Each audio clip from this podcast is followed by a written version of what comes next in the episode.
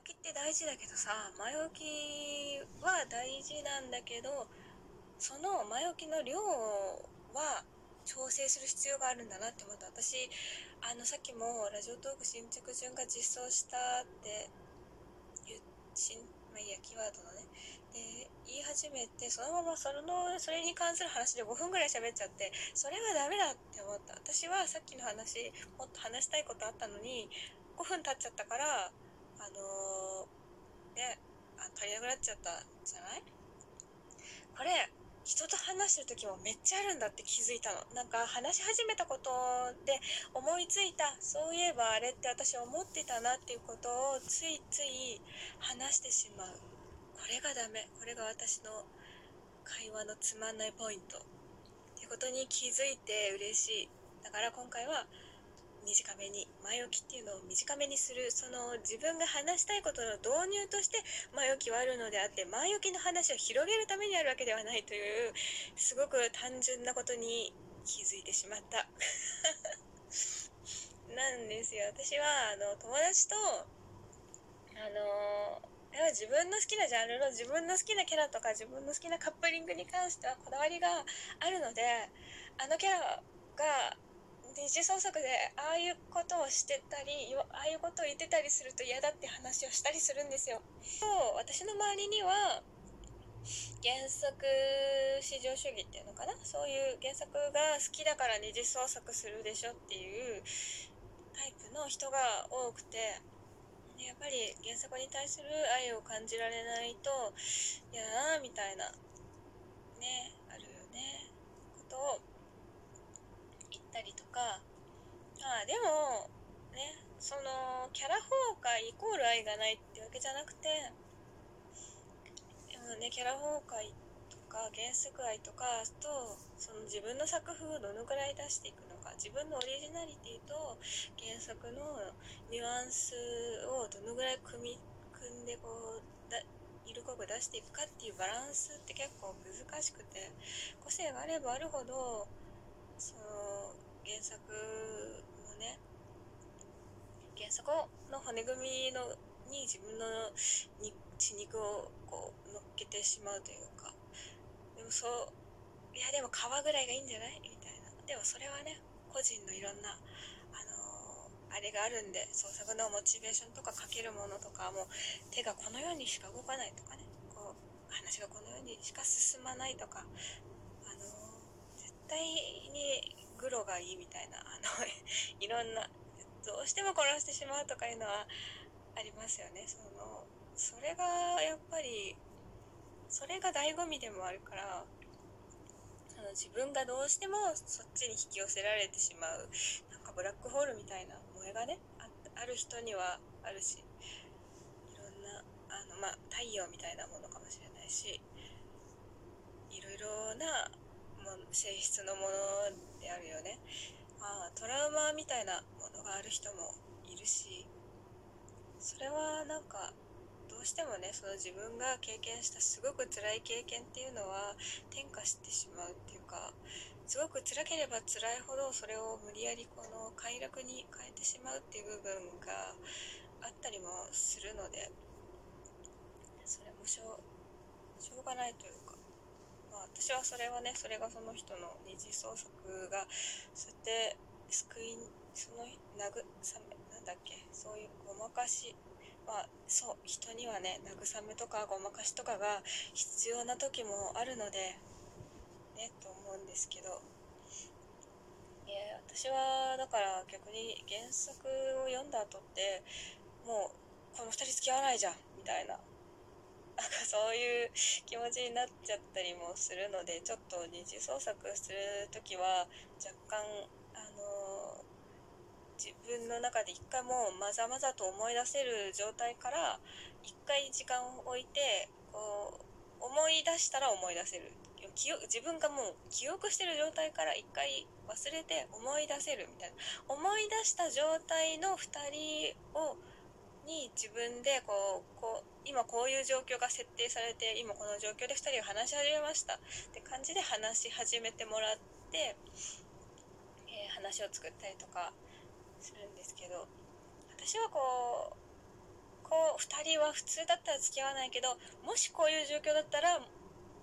こうなんかまかり間違って付き合ったりとかするんじゃないですか？みたいなそういう感じでこう状況を整えるみたいなハードルもハードルその状況的に何かこう、えー、切迫した何か別の要素を付け加えることによってこうあのだから追い込んだら崖後ろが崖な時に追い込んだ時にどうすどうしますかみたいな。別の要素そのな何もない状況で2人が恋愛してくっつくっていう感じよりかはまあ性欲とかね。あ人間関係、えー、仕事の悩みとか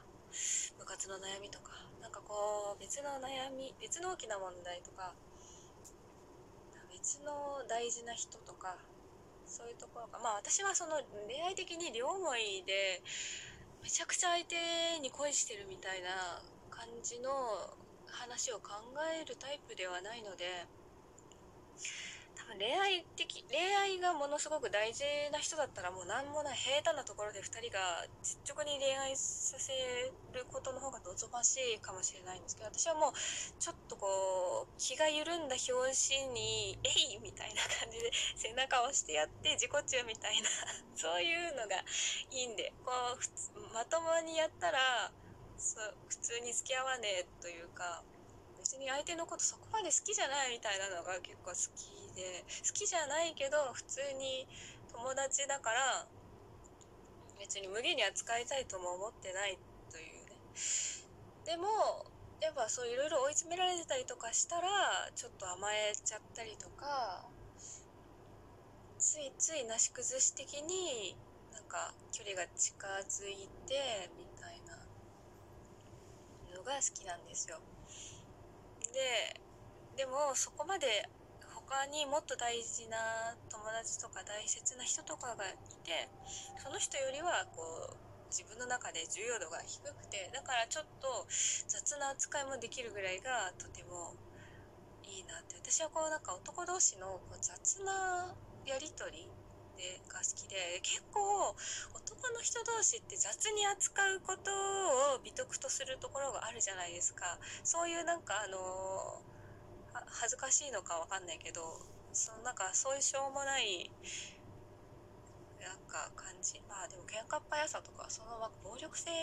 の話なんですかね。わかんないんですけど。そういうねあのホモソ的な価値観体育会系っぽいなんか環境とか社会から来てるのかその闘争心みたいな本能的なものから来てるのかは分かんないですけどまあ両方なのかな、うん、思うけど。まあだからでもそういう今こう行われてる男っぽいやり取りみたいな私は好きでなんかそれに対してこうでもそれにすごいそれがいいものと思ってるわけじゃなくてそのなんかちょっとダセえなみたいなところを含みながらでもなんかダサさとかに燃えるんですよね。だから別にだって全員がダサいわけじゃないじゃないですか。男の子もいろんな価値観の子がいて。まあでもいい悪いとかを私はあんまり決めたいと思わないんですけど。そうそれでねあの友達と話しててキャラ崩壊が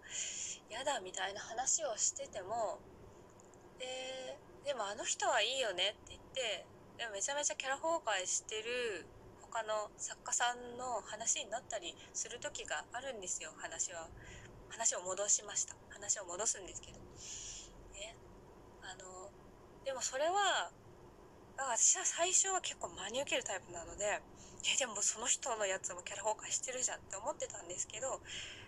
その人はそのやっぱりこの漫画がギャグがうまかったりとかでなんだろう漫画漫画のスピード感とかが上手で読みやすかったりとかそのなんだろう別なところに良さがあったりするんですよ。その女体化とかでもなんかこ作戦が高い人がやっぱ多いのかな、まあ、でもうまさあとだからその人の個性個性的なセンスと原作の融合みたいな感じで。でも言わんやろみたいな。でも言わないけどなんか謎の説得力みたいなのがあったりもして。でもそういうあだからキャラ崩壊が問題じゃないんだなっていう。そこにそのなんかこうセンスっていうか情念だったりなんか面白い発想とかそういう読ませる何か興味を引くっていうかなんかその人の魅力みたいなものがガッて出てたらそれはそれでその作品の魅力になるしでそれがいいってなるのはまたそれがあれじゃないですか多分そのオタクってく？そのなんか不女子のそういう不女子っぽくないからだったりもするんだろうなと思って。やっぱそういういろんな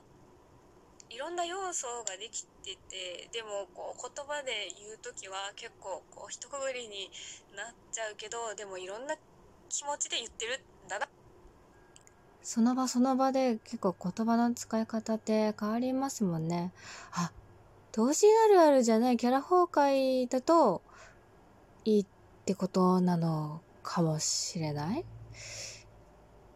?OGRR もキャラ崩壊もこのある種パロディの強みであり弱みであるみたいなところあるのかな？でもバランス感覚ですよね。バランス感覚がいい人が結局支持されるみたいな。世の中バランス感覚うーみたいなところあるのかもしれないなに。でもそれは、でもバランス感覚の話は言っちゃうと全部バランス感覚の話になっちゃうもんね。